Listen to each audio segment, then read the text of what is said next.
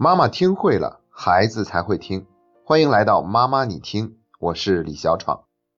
今天为大家推荐的这部电影名字叫做《海边的曼彻斯特》。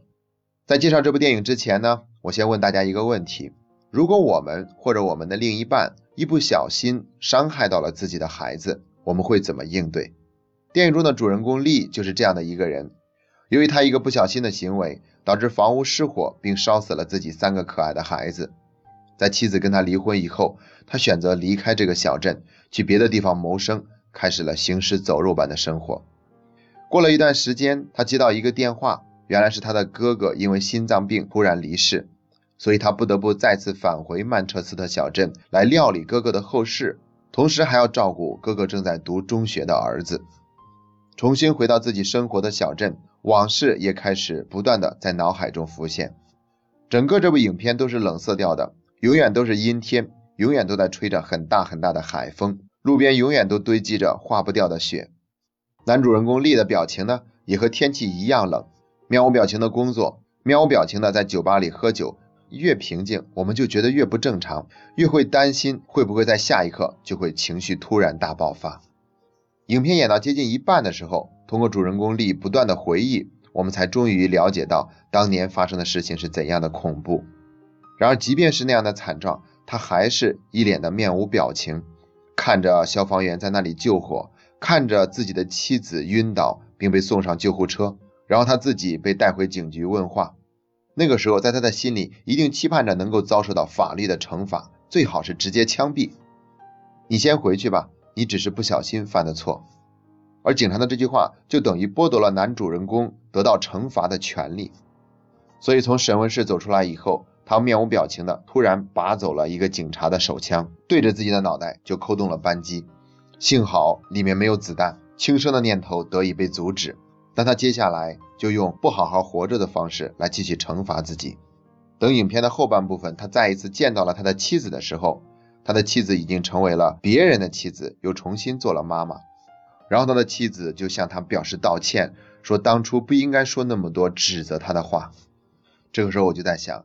男主人公终于可以得到原谅，可以得到救赎了。可事情并没有像我想象的那样。他在处理好侄子的抚养权的问题以后，还是选择再次离开这个小镇。影片就在这样一个无比失落和惆怅的情绪中结束了。也恰恰是因为这样的一种结尾，让我们对于主人公的那种切肤之痛有了更多的认识，也让这部电影有了更多的代入感。出演男主人公的卡西·阿弗莱克。也是因为在这部电影中的精湛演出，刚刚获得了第八十九届奥斯卡奖的最佳男主角。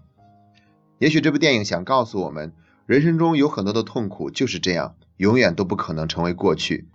不是每一个故事都会有一个好的结果。这让我想起之前看过的一个故事，讲的是一个幸福的三口之家，儿子才两岁多一点。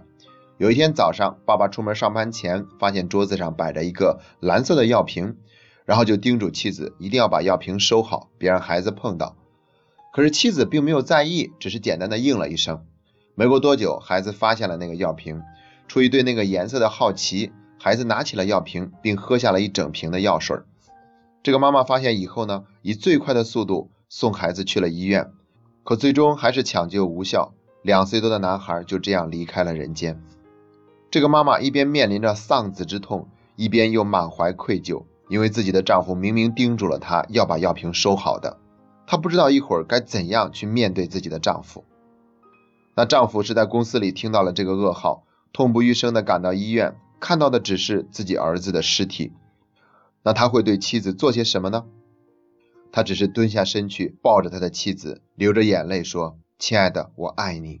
虽然你犯了一个可怕的错误，全天下的人都可以指责你，但我不能在这个时候也去指责你。”因为我知道你不是故意的。作为家长，我们都不希望有伤害到孩子的事情发生，哪怕只是划破了手指、磕破了头皮。其实，分享这部电影的原因，就是想告诉大家要学会原谅，学会原谅每一份不是故意犯下的错误。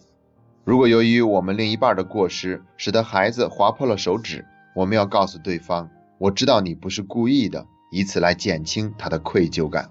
如果是由于我们的过失导致孩子擦伤了头皮，那我们可以学着自己原谅自己，而不是一直停在愧疚里。今天的分享就到这里，这是妈妈你听陪你走过的第六十一天。